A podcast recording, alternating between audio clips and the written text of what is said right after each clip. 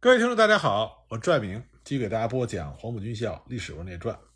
今天这集呢，我给大家讲黄埔一期中一位为国捐躯的将军，这就是郑作民。郑作民又名志新、振华，一九零二年九月二十八日诞生于湖南省新田县高山乡一个贫困的农民家庭。郑作民幼年的时候家境非常的贫苦，但他的父母呢还是节衣缩食。在郑作民十多岁的时候，把他送入村塾读书。郑作民勤奋好学，深得先生的厚爱。一九一八年，他考入县立高等小学读书。当时郑作民个子长得矮小，皮肤又黑，同学戏称他为“郑矮子”。但是郑作民从来不与人计较，养成了甘于忍受、沉默寡言的个性。当时他在学校里是一个毫不引人注意。默默无闻的穷学生。一九二二年春，郑作民转入新田县甲种师范学校学习，他改名为郑志新，含有治理新田的意思。那么在师范学习期间，郑作民开始接受新思想的洗礼，表现出敢作敢为的勇气。当年的三月间，新田士绅蒋宪、郭基、蒋先觉等人竞选省议员，师范的师生对其中的一些候选人不满。结果就发生了，在两个选区选举的时候，师范的师生借手票、监票的机会，涂票和撕票的抗议事件。当时年轻气盛的郑作民在其中的一个选区，当场就把蒋宪和郭基的选票全部撕毁，并且把票箱砸烂。他的这个惊人举动，让全校的师生对郑作民刮目相看。二十岁的郑作民也开始名扬新田县。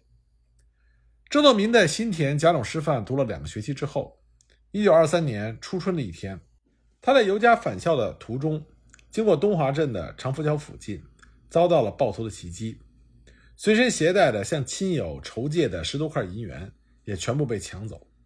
他回到学校之后，向同学们诉说了事情的经过，同学们就认为这是前一年竞选省议员被郑作民撕了选票、砸了票箱而落选的东华镇镇长。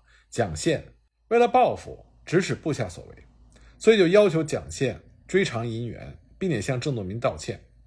蒋宪受到公众舆论的谴责，最后就偿还了郑作民十块银元，并且道了歉。但这也让郑作民看到了当时新年社会的黑暗和教育的落后，所以他决定到长沙投奔1922年当选为省议员的蒋先觉，另谋生路。郑作民到长沙之后，一时没有找到工作。不过他找到了已经是共产党员的新田老乡蒋先云，两个人一见如故。经过促膝长谈，蒋先云对郑作民所发表的进步观点和对时局的看法大加赞赏。经过蒋先云的谆谆诱导，郑作民对当时中国的现状有了进一步的认识，所以决心跟随蒋先云投笔从戎，投身于中国革命的洪流。就这样，郑作民告别了家乡，告别了家乡父老。随着蒋先云一起来到当时中国革命的中心广州，经过一番努力，郑作民考入了程前主办的湘军讲武堂。第二年呢，又如愿以偿地转入到黄埔军校第一期，在步科第六中队学习。在军校期间，他深受他的好友蒋先云的影响，积极参加清军会的活动，与孙文主义学会开展过针锋相对的斗争。一九二五年春。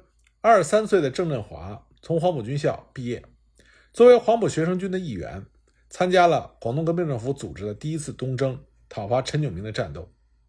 同年六月呢，他随着东征军从东江撤回广州，参加了平定杨流叛乱。在这两次战斗中，郑作民机智勇敢，立下了战功。当年十月，郑作民再次参加了第二次东征，在战斗中经受了考验。一九二六年春。他被调任教导师五十九团八连连长。一九二六年七月九日，广东国民政府实施北伐，郑作民以国民革命第一军第一师第一团第一营副营长的身份率部参加北伐，开赴江西战场。九月的中下旬，郑振华奉命率领第一营夜袭牛行车站，以少胜多，立下了战功，被提升为营长。统帅所部在江西战场出生入死，英勇作战。为十一月份的南昌攻坚战的胜利屡立战功。一九二七年一月，郑作民所部移师浙江，先后参加了龙游、杨府、游府、兰溪、延州、桐庐等地的战斗。之后呢，又率部参加了上海北站的攻坚战。在这次攻坚战中，北洋军一个师的兵力据险顽抗，在两翼友军和上海工人武装的配合作战下，郑作民率部猛攻北站，抢占了有利地形，歼敌数千人，缴获了大量的军械物资。随后，郑作民所部转战皖、苏、鲁等省，参加了消灭山东军阀张东昌的战斗。总之呢，从1926年7月到1927年春半年多的时间里，郑作民先后参加了赣。沪、苏、皖等战场的北伐各大战役，经历了大小战斗数十次，为打垮北洋军阀立下了赫赫战功。也正是在北伐胜利之后，他把自己的名字改为郑作民，表示自己要做一个一片丹心、为国为民的民族之子的志向。一九二七年七月，郑作民任总司令部补充十一团团长。不久呢，该团撤销，他调到第二军第一师第三团任团副。一九二八年四月任代理团长，同年八月，第一师改编为第九师，郑作民任第九师五师团团副，十月升任为第九师五十四团团长。期间呢，他参加了鄂豫鲁戡乱。那么在带兵的过程中，无论是作战还是训练，郑作民总是能做到身先士卒，被他的部属视为楷模。郑作民在这期间繁忙的军旅生活中，非常关心他的家乡新田县的行政和教育建设。一九二九年，第九师奉令驻扎武汉期间，郑作民支持旅居武汉的新田青年，成立过新田青年旅鄂同乡会。该会对于新田县的行政教育方面的腐败以及失当之举，曾经通电进行批评，并且提出过一些治理建议。而且呢，在此期间。郑作民曾经设法营救被国民党抓捕、押解到长沙的他的同乡同学，也是好友，湘南学联骨干新田农民运动的著名领导人、共产党员曾令军、曾令权兄弟二人，但最终还是营救不及，无功而返。曾令军、曾令权这两位烈士牺牲的时候，哥哥曾令军是二十六岁，弟弟曾令权是二十三岁，两个人是同胞兄弟，也是新田县人。他们家中非常富裕，而且呢，他们的父亲曾经担任新田县参议会的议员。两兄弟自小读书就非常优秀，不过呢，寒暑假回家，因为勤俭的家风，所以呢，两兄弟经常和家里的长工一起割稻种菜，或者上山打柴割草。所以呢，他们对于中国农民的艰难境地非常的同情，经常用家里的粮食去接济那些贫苦的农民。后来，两兄弟考入了湖南省立第三师范。一九二三年五月，湖南省立第三师范就发动了驱逐校长刘志远的学生运动。当时，曾令军、曾令权参加了著名的共产党人张秋仁组成的七十一人赴长沙教育司请愿团。在全省各界的声援之下，省政府被迫就免去了镇压学生运动的刘志远的校长职务。在此之后的工农运动中，经受了考验的曾令军、曾令权两兄弟，分别在1923年和1924年加入了中国共产党。1926年7月，也正是国共合作的黄金时期。曾令军、曾令权受中共党组织的派遣，和黄恒明一起回到新田开展农运。他们在县城北门的观音阁建立了共产党组织。曾令军呢，还以个人身份加入了国民党，参与组建国民党新田县党部筹备处的工作。他还当选为县党部监察委员。一九二六年八月，新田农协在县高小成立，接着又成立了县总工会、学生联合会、女界联合会。曾令军都参加了组建活动，同时呢，还建立了一支四十多人的工农纠察队，曾令权任队长。可以说，曾令军、曾令权两兄弟在新田所领导的农运，是当时轰轰烈烈的湖南农运的一个缩影。马日事变之后，曾令军、曾令权就去衡阳找党组织。一九二七年，遵照湖南区委的指示，两个人又返回新田，和黄恒明一起秘密研究武装暴动。那么，他们的活动就引起了新田县政府剿共秘密侦缉员曾令湖的注意。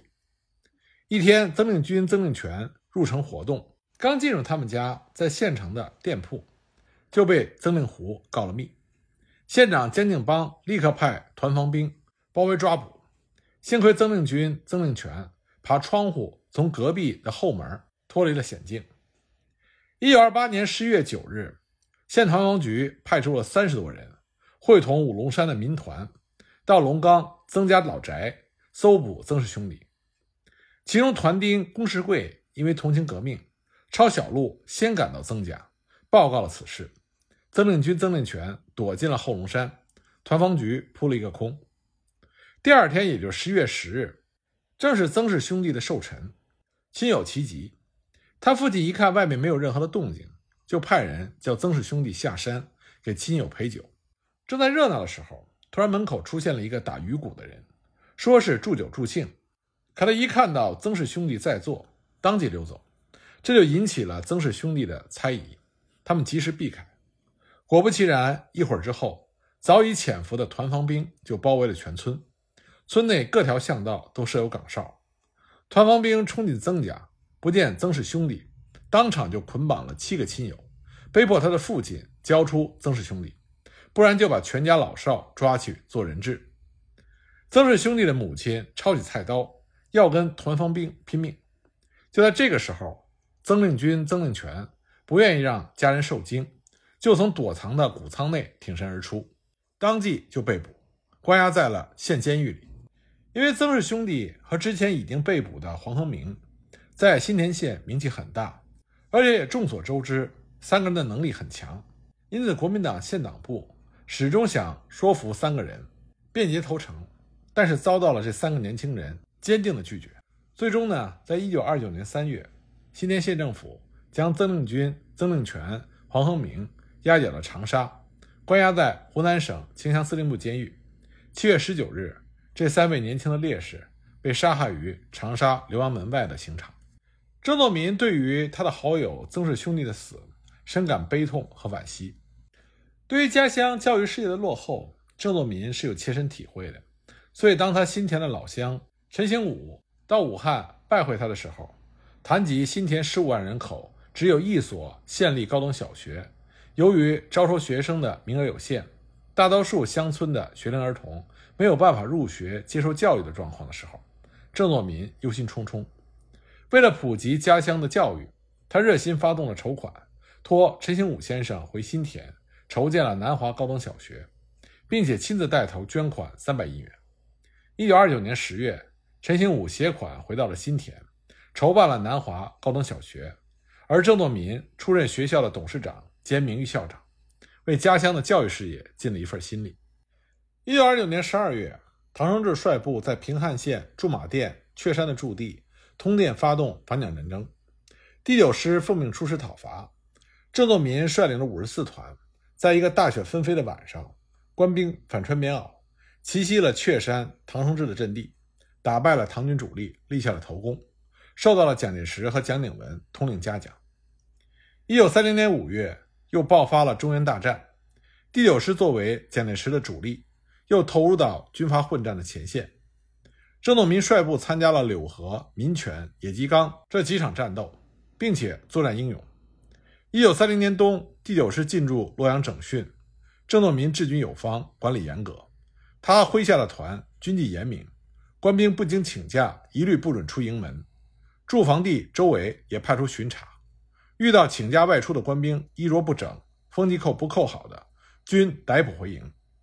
而他本人也能以身作则，和士兵吃住在一起，连家眷住在洛阳城内，他也不回家住，亲自参加全团的操练，经常召集营连长汇报，和班排长谈话，甚至能把全团上等兵以上的士兵的名字背熟，并且能当面叫出来。他非常的关心和爱护士兵。遇到风雨或者严寒之夜，经常亲自巡查官兵的宿舍和布哨。他的从严治军，为部队战斗力的提高，也为日后能够开赴抗日前线做了前期的准备。一九三一年四月，郑作民奉命随第九师开赴江西，参与对中共苏区的第三次围剿。因为在作战中，其他的部队受到红军的重创，而郑作民的五十四团损失比较轻微。所以呢，他就被提升为第九师二十六旅旅长，之后呢，又被蒋介石任命为剿匪指挥官，率二十六旅三个团，外加独立团，向赣东方志敏的红十军围攻。但是在进剿赣东红军根据地的过程中，因为没有找到红军主力，所以郑洞民的部队并没有发生大规模的战斗。很快呢，国军部队就退回到桂西余江县驻扎整顿。在这次进剿红十军的过程中，郑洞民率领的二十六旅的纪律是比较好的。郑洞民还曾经下令杀过几个乱拿老百姓东西的官兵。一九三二年，日军大举进攻上海，就爆发了一二八事变。十九路军奋起抗战，郑洞民所在的第九师奉命增援。郑洞民率领先遣部队从赣东兼程赶往护航前线，在松江以西的石湖荡构筑防御工事，准备作战。